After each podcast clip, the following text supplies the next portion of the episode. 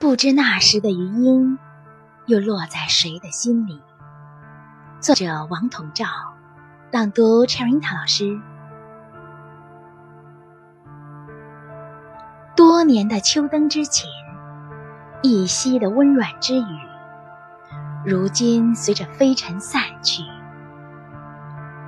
不知那时的余音，又落在谁的心里？